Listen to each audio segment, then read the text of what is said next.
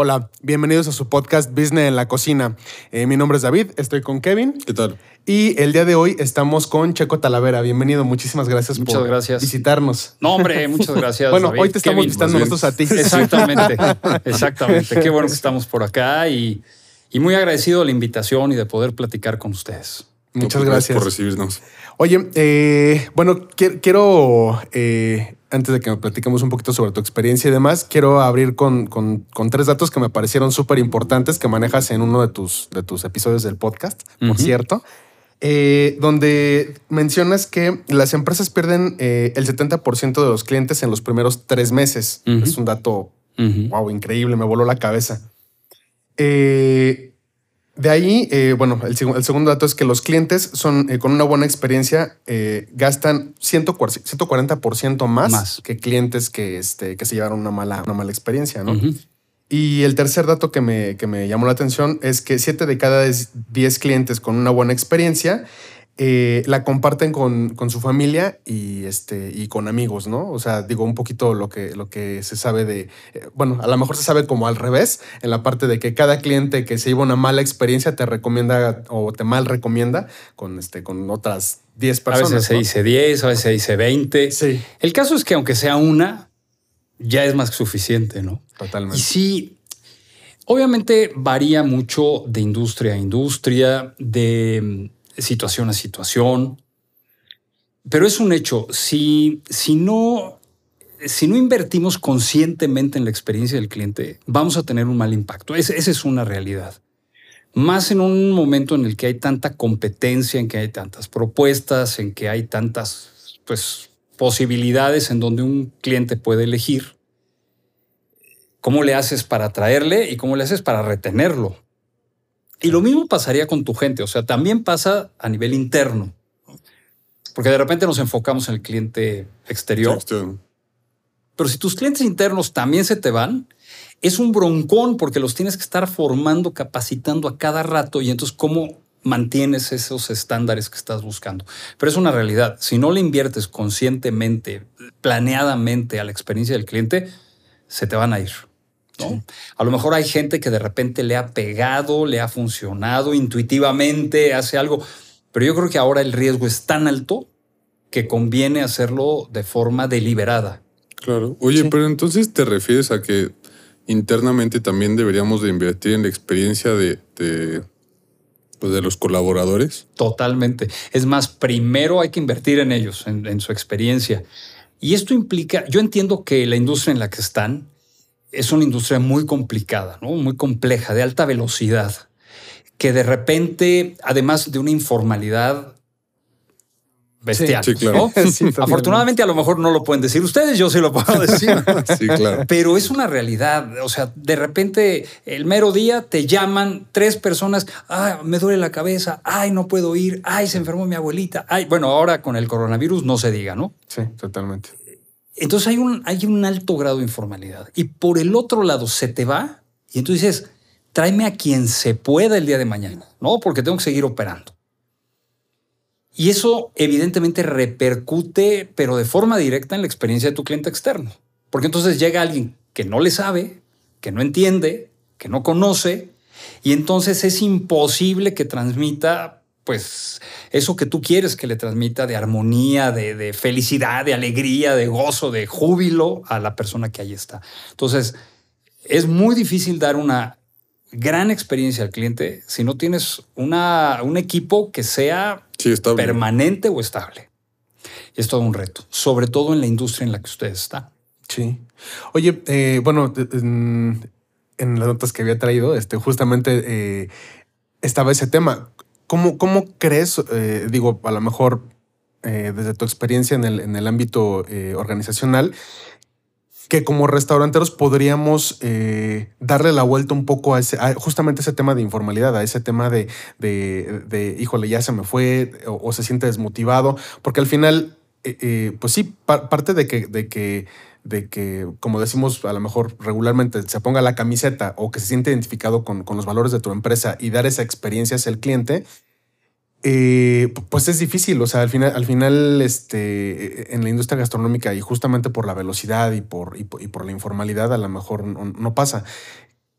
¿qué, qué, en qué cosas crees que nos deberíamos de fijar como restauranteros para darle la vuelta?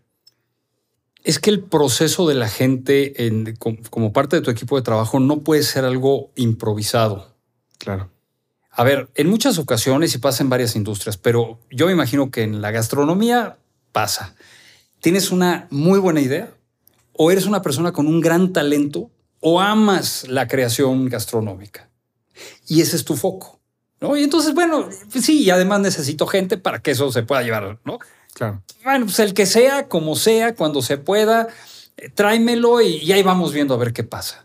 Y creo que el diseño organizacional con el equipo de trabajo es fundamental, es básico. Eh, ¿Habrá posibilidades para que esa persona que el día de hoy se integra pueda seguir creciendo? Porque si no hay, se te va a ir. Esa es una realidad. Claro. ¿Habrá el tiempo suficiente para prepararle con, con, con cuidado, para explicarle cada cosa?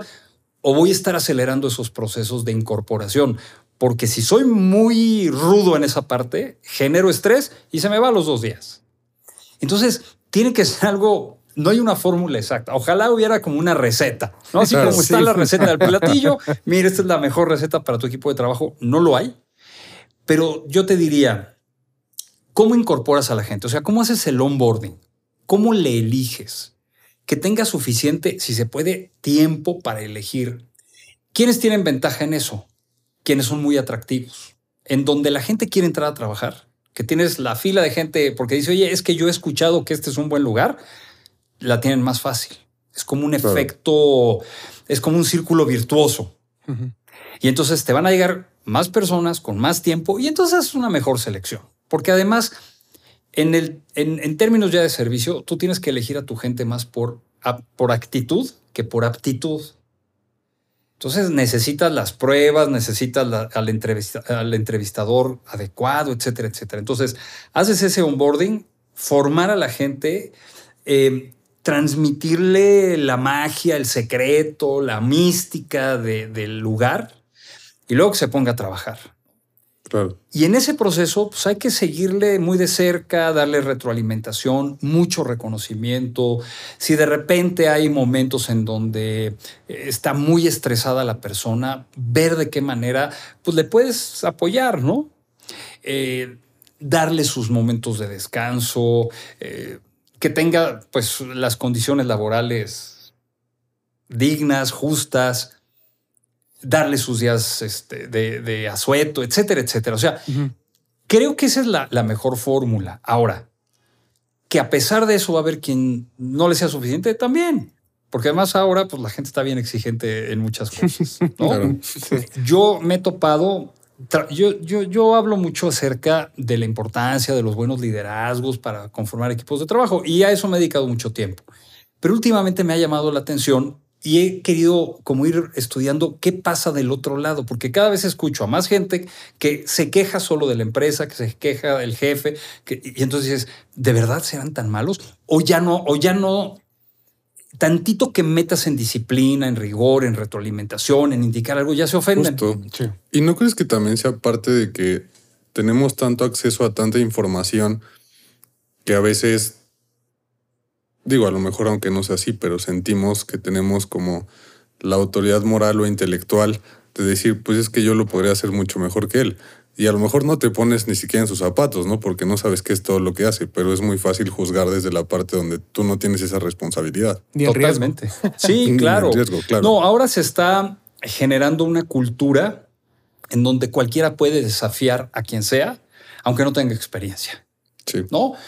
Si yo hoy me meto y quiero insultar al presidente, y lo he hecho, ¿no? Pues lo hago, me explico. Sí, claro. Pero yo no tengo idea de todo lo que tenga que hacer él. Yo nada más lo veo desde fuera y, y tengo opción de hacerlo.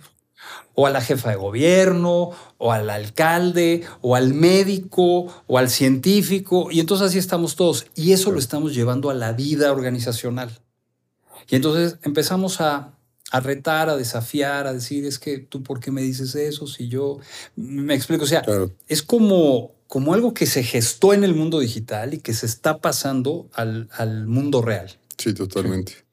Y tiene sus retos. Pero eso también trae retos para quien está al frente del equipo de trabajo, ¿no? Entonces Claro. me tengo que preparar más, tengo que saber más, tengo que ser más puntual, tengo que estar ahí, tengo que tratarles bien, me tengo que formar más, tengo que traer nuevas ideas, ¿no? Pero justo cómo, cómo metes disciplina en el equipo con ese miedo de se va a ofender y se va a ir, porque digo, a, a lo mejor asumes el riesgo, ¿no? De que la gente se va a ir en cualquier momento, aunque no sea así. Pero cómo balanceas e- esa parte, ¿no? Porque aparte ahora también ya se da, pues que, que a lo mejor hasta te graban y te sacan de contexto, o no sé, muchas cosas, ¿no? A- a, las que estamos expuestos ya con las tecnologías de, de hoy en día. Bueno, es eso y o reforzarles la conducta, porque al final a lo mejor sí también haces mucho caso de lo que, de lo que dicen y, tra- y tratas como de responder un poco en, en este, en, en- en ese vaivén de, ok, bueno, o sea, pues sí entiendo sus quejas, vamos a hacer esto y esto y esto. ¿En qué momento, pues ese, ese reforzamiento de conducta se te sale de las manos y entonces ya es algo que no puedes controlar? Mira, yo creo que en todo lugar hay códigos y hay eh, políticas y hay procesos. Nada más revisar que sean dignos, que sean justos Claro. y tú mucha consistencia para aplicarlos. Hay una parte de habilidades interpersonales, ¿no? La retroalimentación, la comunicación asertiva. Pero si tú tienes ya esos componentes, el- en el momento en el que alguien tú le indiques, oye, esto no estuvo bien por esta, por esta razón, y fuiste correcto en tu comunicación porque fue lo suficientemente asertiva y fue apegado a algo que ellos ya conocen, pues se aplica. Oye, se ofendió y se fue. O sea, ese riesgo lo vamos a correr, pero yo les diría, córranlo, Claro. porque si tratas de evitarlo, generas lo contrario. Y entonces pasa eso. Refuerzas una conducta en donde la subversión, el sabotaje, el chantaje va a estar todos los días. Y entonces Sí, ya llega un momento en donde tampoco puedes trabajar de esa manera. Sí, tienes tiranos. Sí, En vez de un equipo. Si pasa con los hijos. sí, O sea, claro. si pasa con los hijos. ¿cómo no va a pasar en el ámbito de trabajo? ¿no? a los maestros les está pasando en las escuelas en este momento. Claro. Y, y es lo mismo, ¿eh? lo que mencionabas. Es que ahora te pueden grabar, es que ahora. Sí, pero tú cerciórate, uno, que las reglas, las normas, las políticas estén claras. Sé respetuoso en tu comunicación. Sé claro en tu comunicación. Dale retroalimentación. Al mismo tiempo, dale soporte, apoyo. Si alguien, a pesar de todo eso, eh, no aguanta, se va, pues le dejas ir Claro. Y vas generando una cultura mucho más estable, porque de eso se trata. Eh, Las culturas no se forman de la noche a la mañana y los equipos de trabajo no se forman de la noche a la mañana, pero cuando tú tienes elementos que empiezan a ser estables, tienes que apoyarles eh, muy positivamente. Y si por solapar a alguien debilitas la consistencia de la otra persona que Sí, es valiosa, no, hombre, ya se te cayó, ya se te salió todo de las manos. Claro. Totalmente. Totalmente. Y claro, hay una gran rotación en la industria, bueno, en muchas, pero Sí, en, sí, en la los nuestra restaura- en los más. restaurantes hay muchísima. Sí. Sí. Sí. Y poca, y, poco, y poca preparación de mucha gente y poco profesionalismo, porque mucha gente no estudia para trabajar en un restaurante. Sí, ¿No? hay muchos empíricos. Hay mucho, sí. Digo, antes pasaba hasta con quien hacía las creaciones, ¿no? Ahora no. Hace rato lo platicábamos. Bueno, además son, este, son estrellas ya. Claro. Pero, ¿quién certifica a tus meseros? ¿Quién certifica al hostess o a la hostess? ¿Quién certifica a los garroteros? Al- o sea, no, pues que aprenda sobre la marcha. A mí me ha tocado en... en- yo siempre voy a insistir que en, en términos de crear experiencias muy positivas para la gente, la formación que le des a tu gente es fundamental. O sea, creo que es el error más, más cotidiano que cometemos y se transforma en un mal impacto en el cliente. Y me ha tocado en algunos proyectos en donde he estado con restaurantes o salones de eventos, en donde lo primero que hacemos, y es una bronca, ¿eh? es tenemos que trabajar con todos tus meseros. Y ya no es nada más por dónde sirves y por dónde retiras. O sea, No, e- esas son cosas, ¿no? No, explícales realmente qué es el servicio, qué es la experiencia de servicio, por qué vale la pena, transmíteles la pasión que tú tienes y Porque simplemente decirle a la gente, no es que, es que no le sabes o es que no lo estás haciendo bien, no le sirve de nada. Tienes, tienes que explicarle, pero desmenuzadamente, qué es lo que está pasando. Sí. El impacto que tiene la Claro. atención o lo, o lo que hagan ¿no? en, la, en la mesa. Hay, hay ocasiones en donde les explicamos con todo lo que no es bueno que se haga, ¿no? Eh, y, y voy a hablar ahora directamente de las experiencias que he tenido en, en el área de la hospitalidad o de la gastronomía, de los restaurantes y demás. Y entonces es bien fácil decirles, a ver, ¿cuál es la experiencia que ahorita viene a tu cabeza? Piensa en tu compañía de telefonía celular, piensa en el banco, piensa en el seguro social, piensa en el transporte público. ¿De qué te acuerdas? Y siempre se acuerdan de algo que es muy malo para ellos. Sí, totalmente. Pues es que se tragó mi tarjeta y no me la devolvió.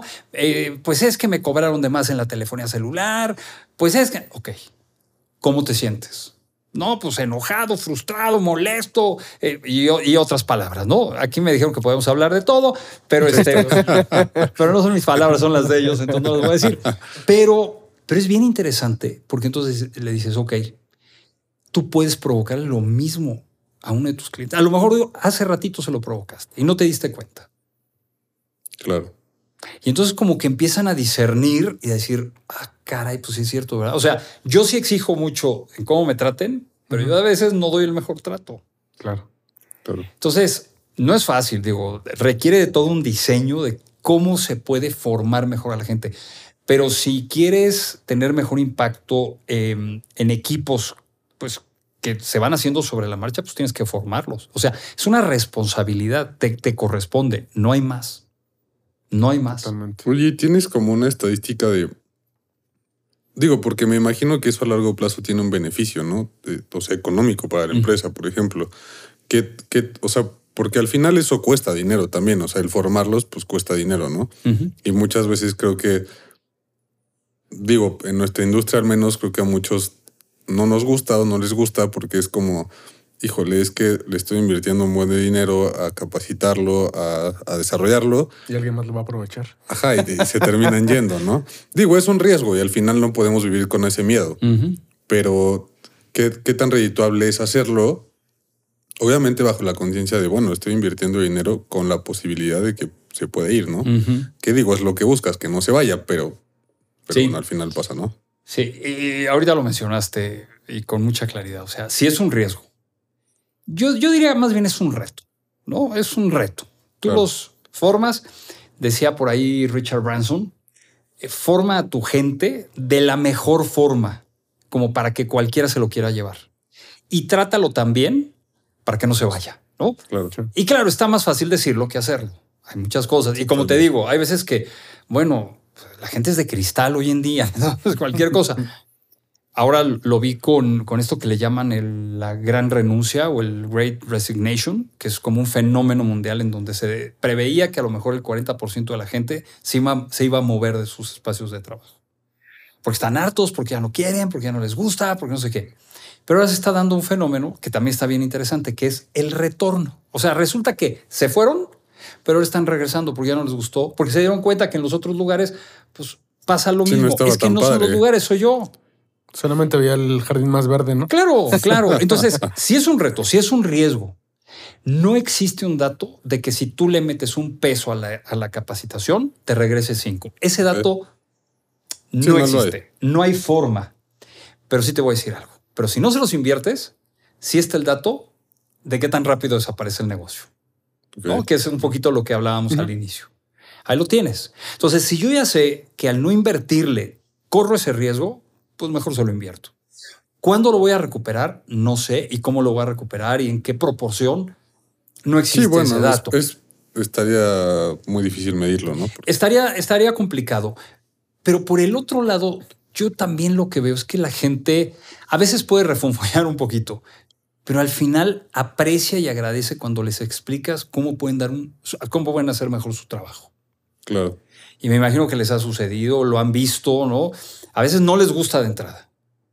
Pero ya que le aprenden, como que dicen, wow, oye, pues sí, ya aprendí cómo se hace. ¿Sabes cuál es el tema? Bueno, yo lo, yo lo he visto mucho Y, y justo me resuena mucho en la cabeza porque al principio lo hacíamos mucho. O sea, cuando entraba, cuando abrimos el restaurante, la gente que entraba se le daba una capacitación muy completa de, de Sí, son pues, cuál era la visión del negocio, eh, qué es lo que vendíamos.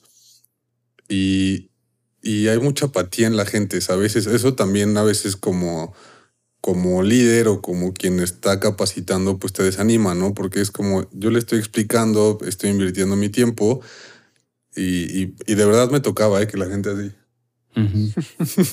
Sí. Pero también hay que ver cómo se lo estás dando. Sí, y claro, si es totalmente. sencillo también. Eh, Porque de repente hacemos procesos bien complicados. Sí, claro. Para la gente les hacemos procesos y entonces decimos, es que está fabuloso, es que esto está sensacional. Sí, pero está muy complicado, papá. O sea, Claro. no, no por ahí no va. Una de las cosas que aprendí en el Instituto Disney hace 24 años o no sé cuánto que estuve ahí, y dije, a ver, estos cuates dan de verdad un servicio increíble.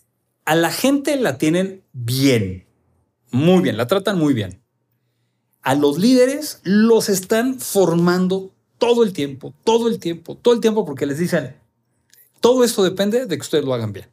Claro. Claro. O sea, a tus líderes les tienes que dar una formación todavía excepcional, pues porque no se te puede quebrar por ahí el tema, ¿no? Está el acosador o tienes al que maltrata, ¿no? Es que ya en ese, en ese sentido ya no te va a funcionar. Entonces tienes que trabajar esa parte. Pero lo que más me llamó a mí la atención fue la sencillez de sus procesos.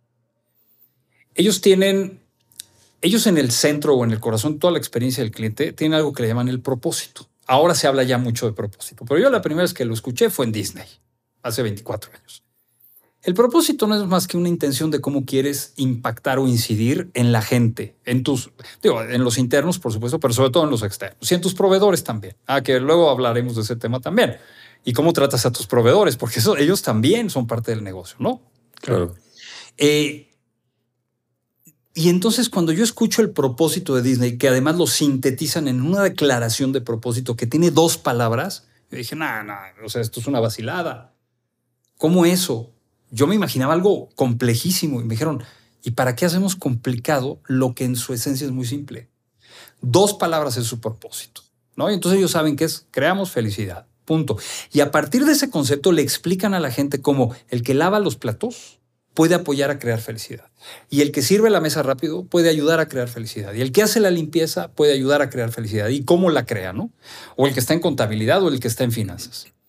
Y luego tienen cuatro estándares. Manejan seguridad, cortesía, show, eficiencia. Entonces ellos en seis palabras, que es muy sencillo, Sí. creamos felicidad con seguridad, cortesía, show y eficiencia, lo que hacen en la gente es crearle una estructura de pensamiento. O sea, no te distraigas con otras cosas, ¿no?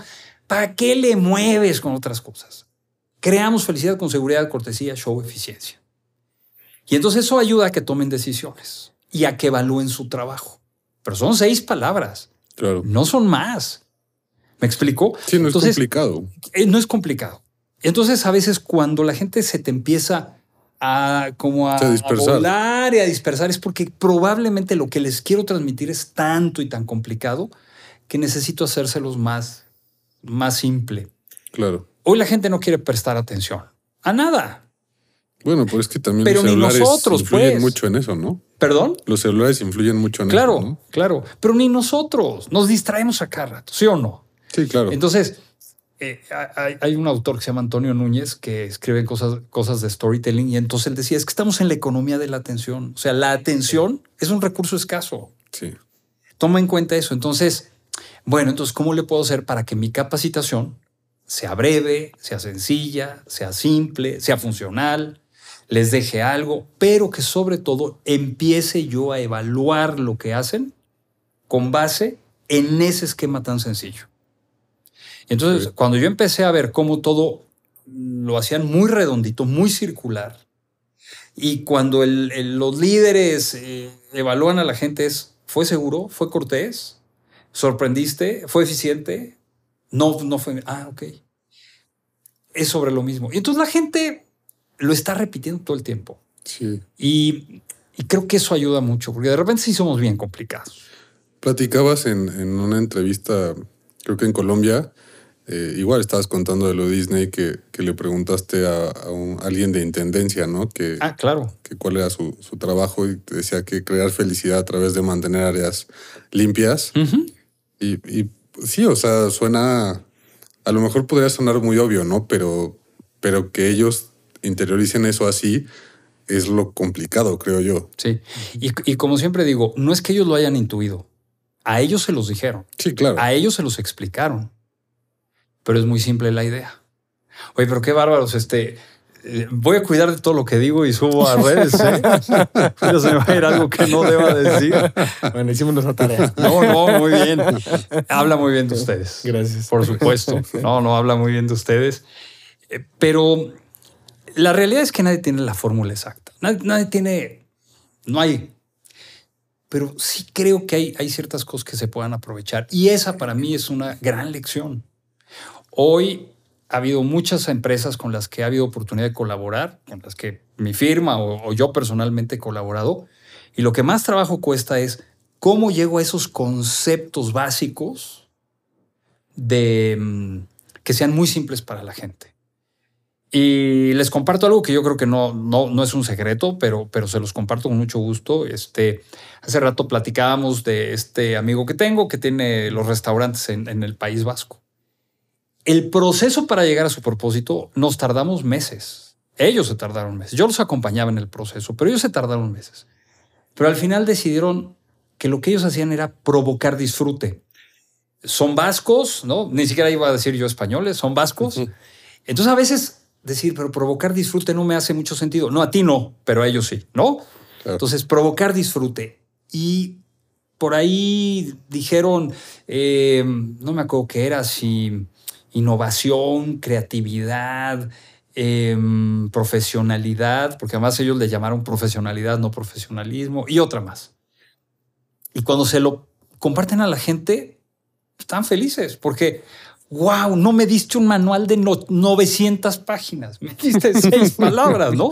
Sí, claro. Y en esas seis palabras estaba el secreto de lo más importante. Entonces, yo creo que muchas veces eso ayuda a, la- a una mayor retención, a una mayor aprehensión de los conceptos. Más en una industria que de verdad, eh, ¿a qué hora capacitan? Sí.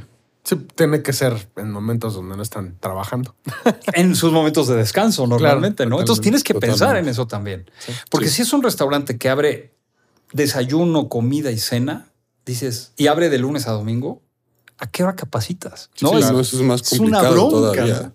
Sí. Sí, es totalmente. una bronca. Entonces, ok, tiene que ser en un momento adecuado, apropiado. Yo sugiero siempre que cada vez que entra alguien y se integra, a esa persona le transmites lo más básico, ¿no?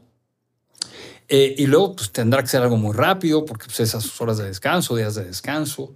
Y luego tendrá que ser muy breve, pero entonces tiene que ser muy sencillo, porque si no, no, no se quedan con nada. Sí, concreto, conciso, para justo para no quitarles tanto tiempo, porque tampoco son felices de estar yendo a capacitación en momentos de descanso. No, no, porque además es gente que se mueve muy rápido, ¿no? Y todo el tiempo está activa y, Sí. y entonces aprecia mucho, yo creo, sus momentos de descanso. Yo me estaba acordando hace, hace rato, digo, no porque sea un documental, es una película, y, y- y bueno, pues está divertida hasta ahí. La de Nosotros dos Nobles. La chica que entra al restaurante, bueno, a la fonda, pues. Ajá. Sí. a la cantina. ¿Qué diferencia? A la cantina, exacto. La diferencia de ella cuando llega y no entiende nada Sí. y la frustración que vive y el enojo y el coraje y ya no quiere trabajar ahí, ya se quiere ir de ahí, a cuando a lo mejor le explican o la malaconsejan o lo que sea, pero entiende cómo tiene que ser. Y cuando ve que eso se, se, Sí, se transforma expresa en un- en las propinas, Claro. wow, o sea, ya le entendí. Entonces, creo que eso pasa mucho. Porque la industria restaurantera incorpora a mucha gente que no tiene experiencia, que no viene de ahí. Estos meseros que te encontrabas en el centro gallego, en, no sé, en este tipo de restaurante, en el casino español, Claro. ¿no? que te decían, es que mi papá trabajó aquí y luego yo aquí ya, y ya llevo 35 años. Muchas, bueno, pues toda una vida. Sí. Pero eso ya no pasa. No, y la gente ya no quiere hacer eso. No, o sea, claro. toda la vida ni, ni, ni No mucho lo menos. hacer. Sí. Y además, y, y creo que ahí es donde entra este, esta cuestión que les decía de, de planeación de vida y carrera. Pues tu tiempo eh, eh, sirviendo a, a los huéspedes o comensales, este, pues va a caducar. Después de eso, ¿qué te tenemos a ti preparado? Porque sí tengo que darle una respuesta, porque si no, entonces es, este es un trabajo de dos años. Y también lo puedes diseñar de esa manera, ¿eh? Sí. También puedes decir, este es un trabajo de dos años, no, no me van a durar más. Lo hicimos en una escuela. Hay una escuela eh, con la que también se trabajó y requerían de un alto perfil para gente que acompañara a los alumnos, una especie como de mentoría. Pero después de eso no había nada más. Pero querían retenerlos. No se puede. No hay manera. Entonces, mejor piensen que es un trabajo de dos años. ¿Cómo optimizas esos dos años? O ese año, lo que se quede, ¿no? Claro. Y bueno, pues ya saben que es parte del, del proceso, ¿no? Pero sí tiene que ver en el diseño del negocio. ¿Crees que en ese sentido podría funcionar un esquema donde a lo mejor vayas haciendo eh, alianzas, a lo mejor con, con algunos otros este, restaurantes, negocios o lo que sea, donde a lo mejor esos dos años te, eh, te sirvan como a lo mejor el peldaño que tienes que cruzar aquí para pasar a lo mejor al siguiente negocio donde vas a aprender otras cosas y vas a llegar como con otro perfil y demás? O sea, A mí esa es una súper idea. ¿Por qué no formar claro? Con- o sea, decir, mira, empiezas con nosotros, pero academias. tenemos un vínculo con este grupo gastronómico o con este otro restaurante. Es más, podemos hacer intercambios, qué sé yo. Yo creo que todo eso se puede hacer si hay voluntad de hacerlo. sí. Porque los que no quieren hacerlo muchas veces son los dueños de los restaurantes, ¿no? El celo, son mis recetas, sí, se va a llevar.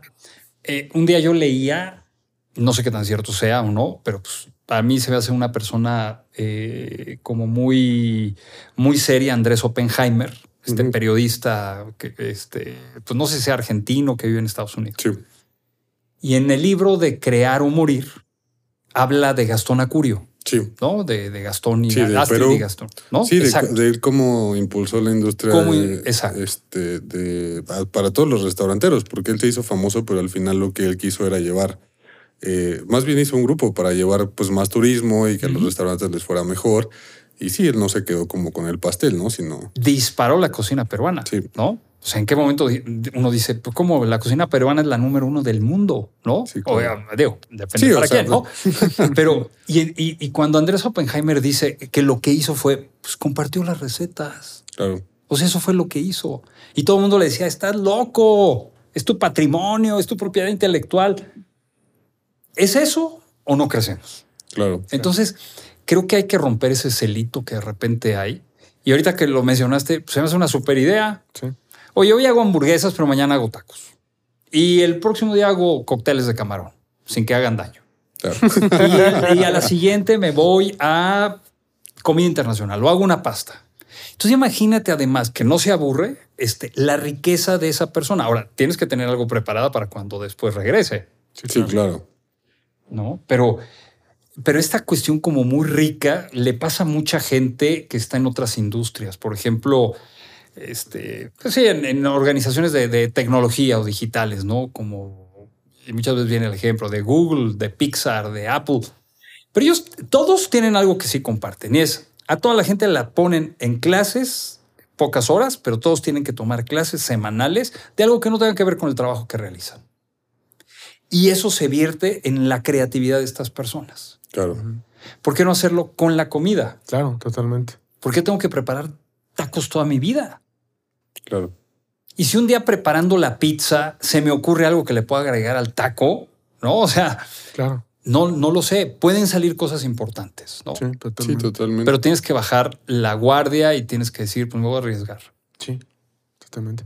Oye, eh, en este camino de crear eh, la experiencia eh, para, tus, para tus clientes y demás, dentro de la gastronomía eh, se está, eh, o bueno, está, se está desarrollando una tendencia a, hacer show y, y todo es mucho show y, y, este, y hacer los platillos eh, que se vean exóticos y, este, y fuego. Y, Como obras de arte, ¿no? Más Sí. bien, o sea, el, el montaje del platillo es como muy perfecto.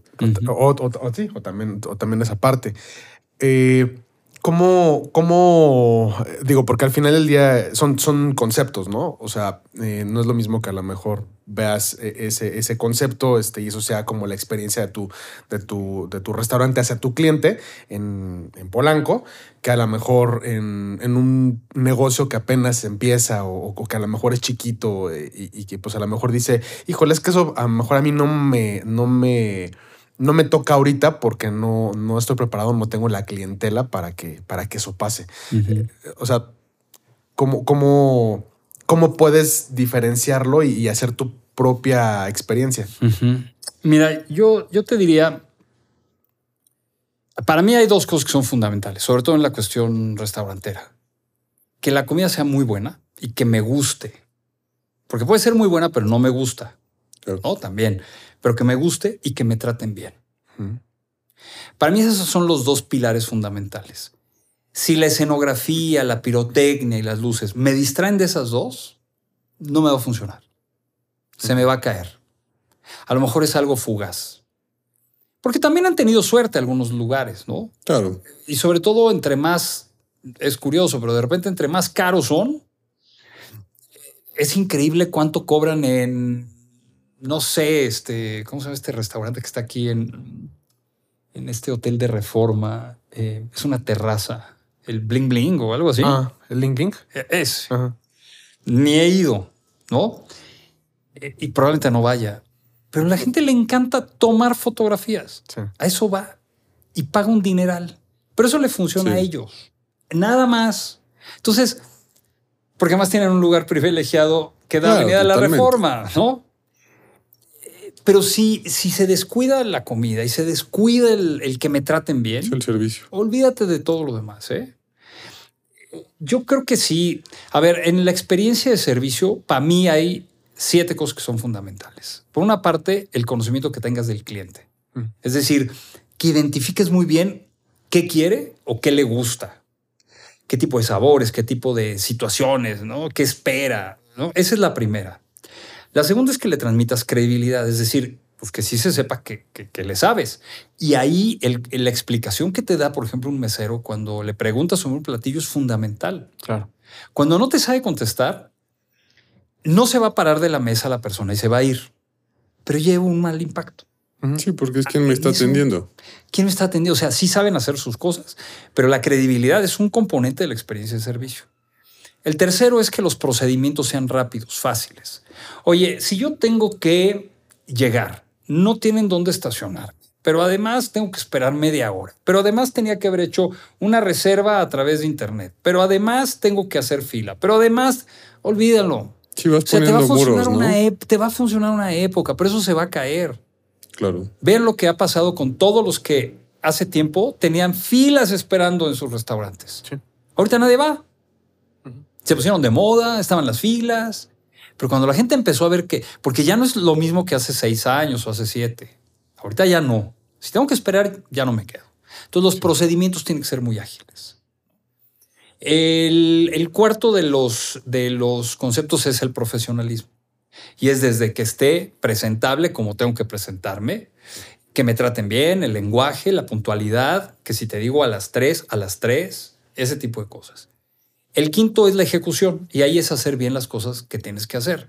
Que el chef diseñe muy bien su platillo, que los de cocina lo preparen bien, que el, el, el, que te lo va a servir te lo sirva. O sea, que cada quien haga lo que tiene que hacer, ¿no? Desde el ballet parking que sepa estacionar el auto, ¿no?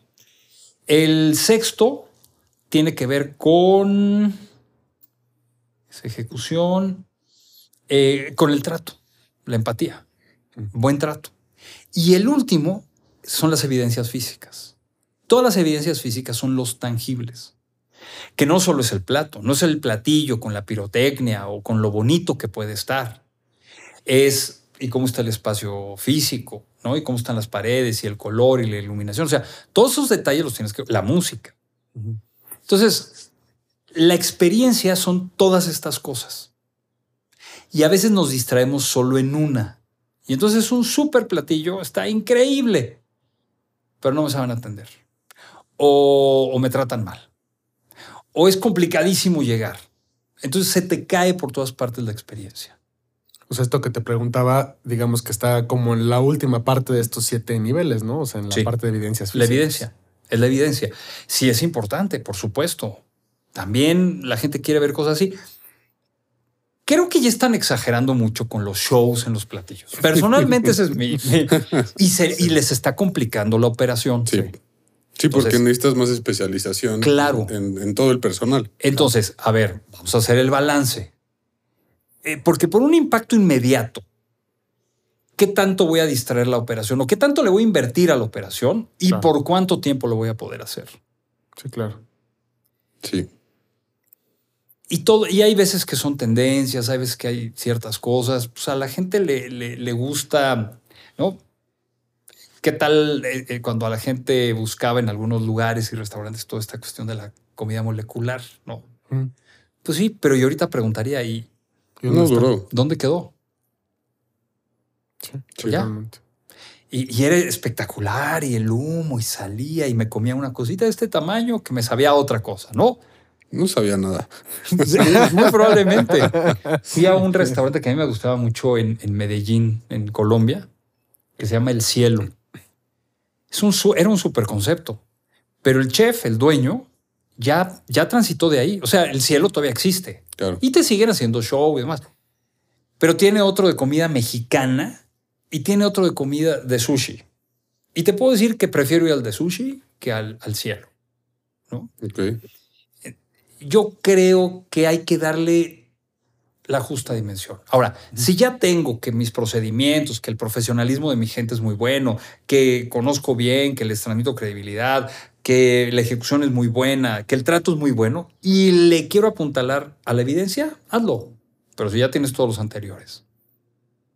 Porque si no se te va a desmoronar por algún lugar. Sí, totalmente. Claro.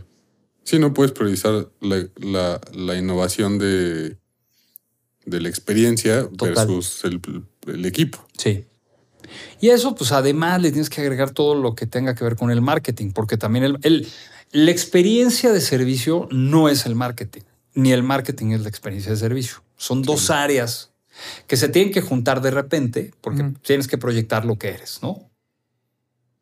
Pero el estar en el lugar adecuado, ¿no? El location, location, location, pues, es un tema de marketing, ¿no? Tus redes sociales, tu publicidad. Entonces, cuida, cuida la parte de la experiencia y luego hazle mucho marketing. Pero no lo hagan al revés, ¿no? Porque eso también sucede. Sí, que a Sí, veces que- queremos empezar al revés. Se ¿no? le da mucho marketing porque yo quiero. tan- Sí, pero eh, esto no está afianzado. Sí, Sí. pero llegas ahí y no es para nada lo que te enseñaron en el marketing. Totalmente. Sí. Oye, y, y, mm, digo, para, para entender un poquito más eh, esto de, bueno, el tema del carisma y el liderazgo, que, que es algo que traes como muy, este, muy fuerte ahorita, ¿no? Eh, digo, si nos puedes explicar brevemente cuál es la visión que tú tienes de eso.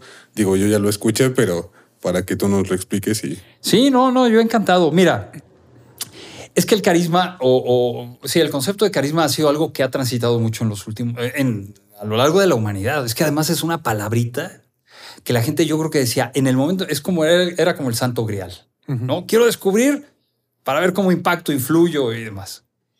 Y ha traído como muchas situaciones como, como míticas, o sea, son mitos. Lo que sí es real es que el carisma tiene que ver con la relación. Y la relación solo se vive de tú a tú. ¿no? Puede ser una relación de un día, puede ser una relación de una hora, como es el que puede tener una tienda con un cliente o un restaurante con sus clientes, esperando que se repita, por supuesto. O puede ser una relación de noviazgo, de pareja o de matrimonio. O sea, da igual. Pero solamente se, se vive de esa manera. Y pensando cómo tenía que ser, les voy a decir por qué llegué al concepto de carisma. Porque primero empecé a pensar por qué hay gente y hay empresas que son tan atractivas. Sobre todo, ¿por qué dan ese servicio? ¿Por qué encantan? ¿Por qué la gente es capaz de decir, es que, y no me refiero al branding, ¿eh? o sea, a la marca, porque hay marcas que son muy aspiracionales, no más. Era, ¿Por qué quiero estar ahí? ¿Por qué quiero ir a este restaurante? ¿Por qué sigo yendo a, este restaurante de la esquina que para mí representa tanto? Y entonces me di cuenta que era porque tenía un comportamiento distinto la relación hacia dentro de la organización. Y que todo eso arrancaba del liderazgo. Los liderazgos eran así y entonces los equipos eran así y la organización se comportaba de esa manera. Entonces, cuando, habla, cuando hablo de carisma, me refiero a un recurso de relación o de relacionamiento que tiene que ver con tu nivel de conciencia, con el nivel de afirmatividad cuando te comunicas. Hace rato les decía, cómo poner límites, cómo dices las cosas, cómo este, reconoces a la gente, ¿no? Bueno, la, la afirmatividad, la reciprocidad. O sea, primero te tengo que dar y luego te pido. ¿no? O sea, ¿cómo te voy a pedir antes de, de darte algo? Claro. Eh, la inclusión, la, la, inteligencia social en términos de saber relacionarte, com, eh, comportarte bien, ser empático, etcétera, etcétera. Generosidad, que es esta mente de abundancia, y el aprender de las situaciones. Entonces, yo, yo decía, si tú metes eso en una licuadora, se lo bebe la gente y se va directo a su sistema relacional, la relación es más atractiva. Ahora, fórmalo con los, los líderes. Los líderes trabajalo con los clientes, con, perdón, con, lo, con el equipo de trabajo. Y entonces la organización se va a comportar pues, de una forma muy similar. Y aplica para cualquier empresa, ¿eh? Aplica para una empresa que puede fabricar autopartes como para los restaurantes, porque tiene claro. ciertos descriptores. Y entonces, una organización que es carismática, digo, tiene muchos descriptores, ¿no? Pero una organización que es carismática, pues es autogestionada, es de puertas abiertas o de diálogo directo, eh, es solidaria, es socialmente responsable, ¿no? Entonces empiezas a ver una serie de descriptores que dices, wow, es un buen lugar para, para trabajar ahí. Entonces, de eso se trata el Charisma Management. Es, es, una, es una forma de gestionar a partir de simplemente utilizar tus relaciones. Es como lo que ahora se está utilizando mucho de estos eh, eh, gimnasios funcionales, ¿no? Mm. Que te dicen, no, no necesitas pesas, claro. tu propio peso. Bueno, en esta gestión no necesitas nada más, es tu propia relación, pero que tu relación sea consciente, afirmadora, recíproca, incluyente, generosa, sociointeligente y de aprendizaje. ¿Vas a ser perfecto? Pues no, porque pues no somos perfectos. Pero la gente va a tener como esa cuestión como de un pegamento emocional más sólido, Oye, ¿has visto la transformación de, de, de organizaciones bajo sí. este esquema? ha habido como muchos niveles, porque hay veces que se trabaja nada más con los líderes y ahí lo suelto y les digo, bueno, ahora depende de ustedes esto con los demás. Hay otras empresas, muy curiosamente, que ya se comportaban muy así. Y entonces nada más falta que lo terminen de comprender y lo afianzan, ¿no?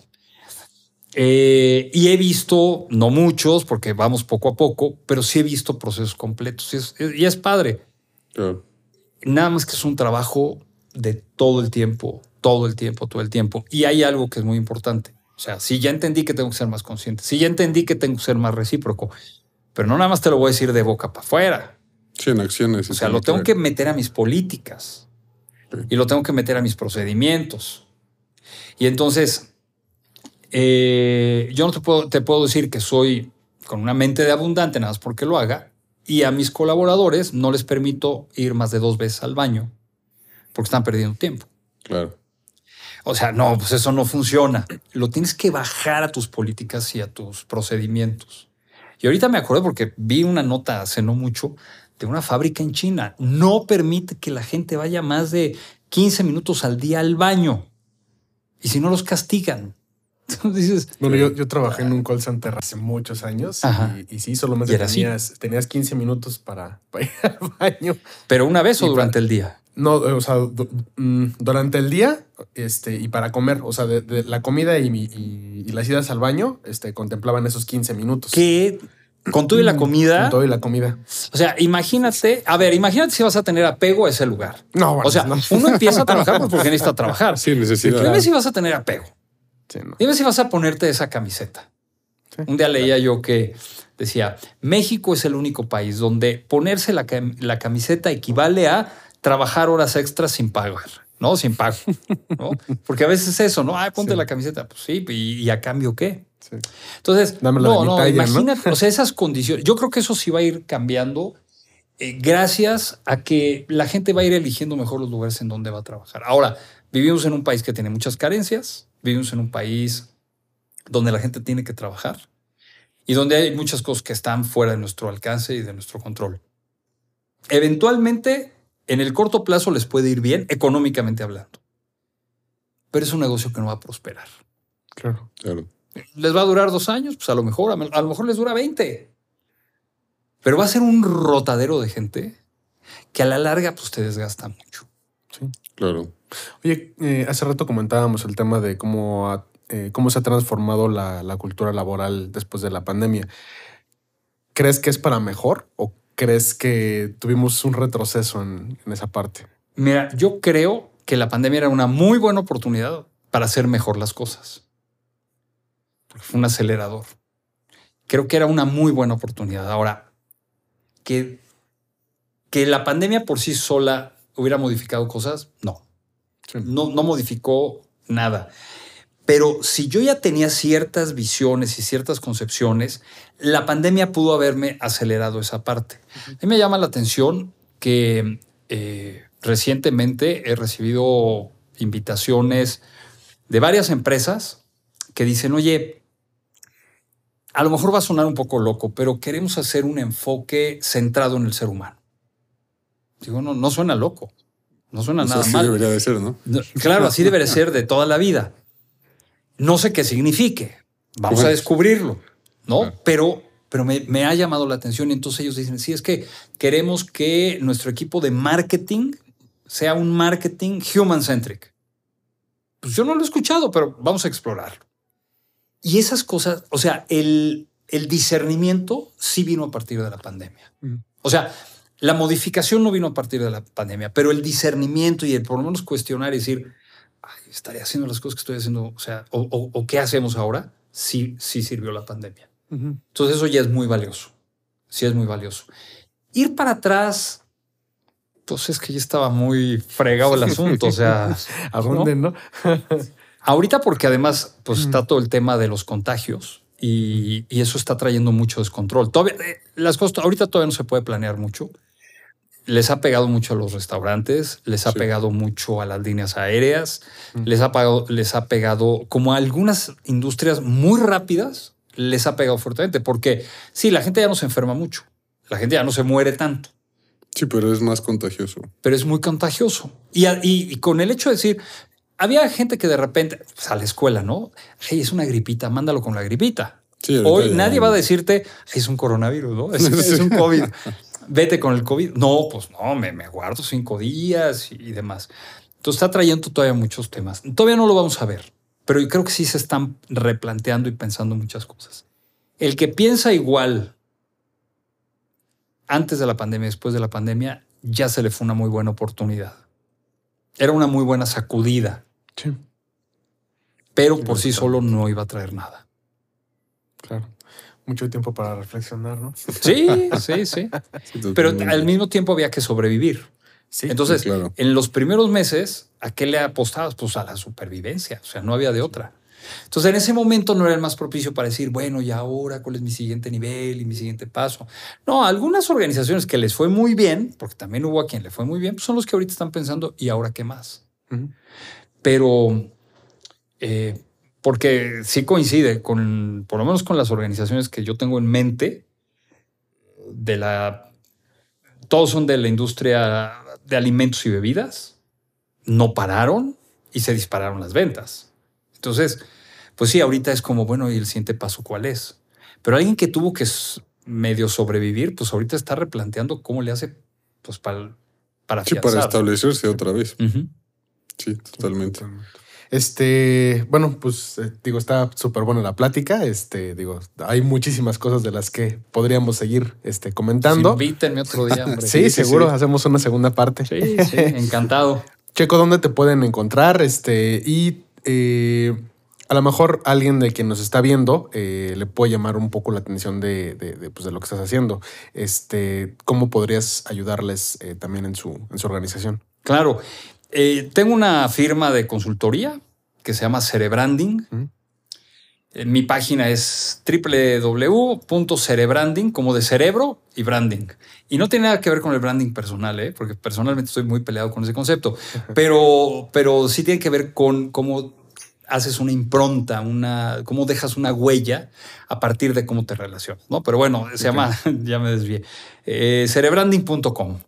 Y es una organización de, pues hacemos consultoría, capacitación, eh, formación en temas de equipo, de liderazgo, de servicio, de, mm, eh, gestión del cambio. Entonces, si el tema es cómo crear mejores experiencias de servicio, les podemos ayudar. Si es un tema de cómo consolidar el equipo de trabajo, pues les podemos ayudar. Si es un tema de cómo formar mejor a sus líderes, les podemos ayudar. Y en mis redes sociales estoy como Checo Talavera. Perfecto. En bien. todas. En Twitter soy muy este, rijoso y me quejo de muchas cosas, pero las demás soy más tranquilo. Bueno, Twitter es la red este, para tirar hate, ¿no? Uf. Pero se ha puesto cada vez peor. ¿Sabes qué? Que Sí. si no te cuidas, te enganchas fácilmente. Ya Sí, cuando claro. te descubres dices, pues ya le seguí yo en este pleito. Sí. Sí, ya perdiste horas, ¿no? De tu vida. Sí, y estoy tratando de que no me pasen las otras. Sí, claro. Sí, totalmente. Este, pero bueno, pues, eh, eh, con eso y bueno, pues eh, si no, pero ahí estoy, como Checo Talavera. ¿Recibes hate? No mucho, no mucho, fíjate que no mucho, pero te- cuando he hecho algunos comentarios, es que también depende de dónde- en qué terreno te metes, Claro. pero me gusta seguir pues, algunos medios de comunicación, ¿no? Este, el Reforma, Expansión, soy de esa línea, entonces. Y de repente publican algo de, de- y entonces comento algo negativo, pues, de, de- de- del presidente, de- Bueno, es que además ¿No? últimamente son muy tendenciosas, ¿no? Esas, Sí, esas- sí, o sea, es que todo Sí. se polarizó. Sí, está polarizado. Sí, está polarizado. Pero de lo que hago, no. O sea, realmente de lo que yo hago, no. O sea, O sea, más bien son- es buena onda. Lo que sí. recibo es buena onda, sí. Ah, Eh, cool. más bien recibo, y yo, y yo soy el que lo ocasiona, ¿no? Claro. porque yo soy el que hace el comentario. Totalmente. Bueno, me tengo que aguantar. Perfecto. Bueno. ¿eh? Checo, Muchas gracias. muchísimas gracias No, por, hombre, muchas por el tiempo, por el espacio, por aquí en tu, en tu casa. Este, pues nos estamos viendo en Un una, gustazo. en una segunda oportunidad si hay. si hay, Claro, este, no, no, cuenten con ella. Ya iré por Muchas el gracias. restaurante a probar. Seguro, cuando Sí, gustes. bien. ¿eh? Bueno, Cuando gustes. muchas gracias. Muy bien, pues eh, déjenos saber si les gustó el episodio, eh, si quieren eh, que haya una segunda parte y hay algo que quisieran saber específicamente en relación a lo que platicamos, estamos también abiertos ahí en, en los comentarios, déjenos saber y nos vemos en el siguiente episodio.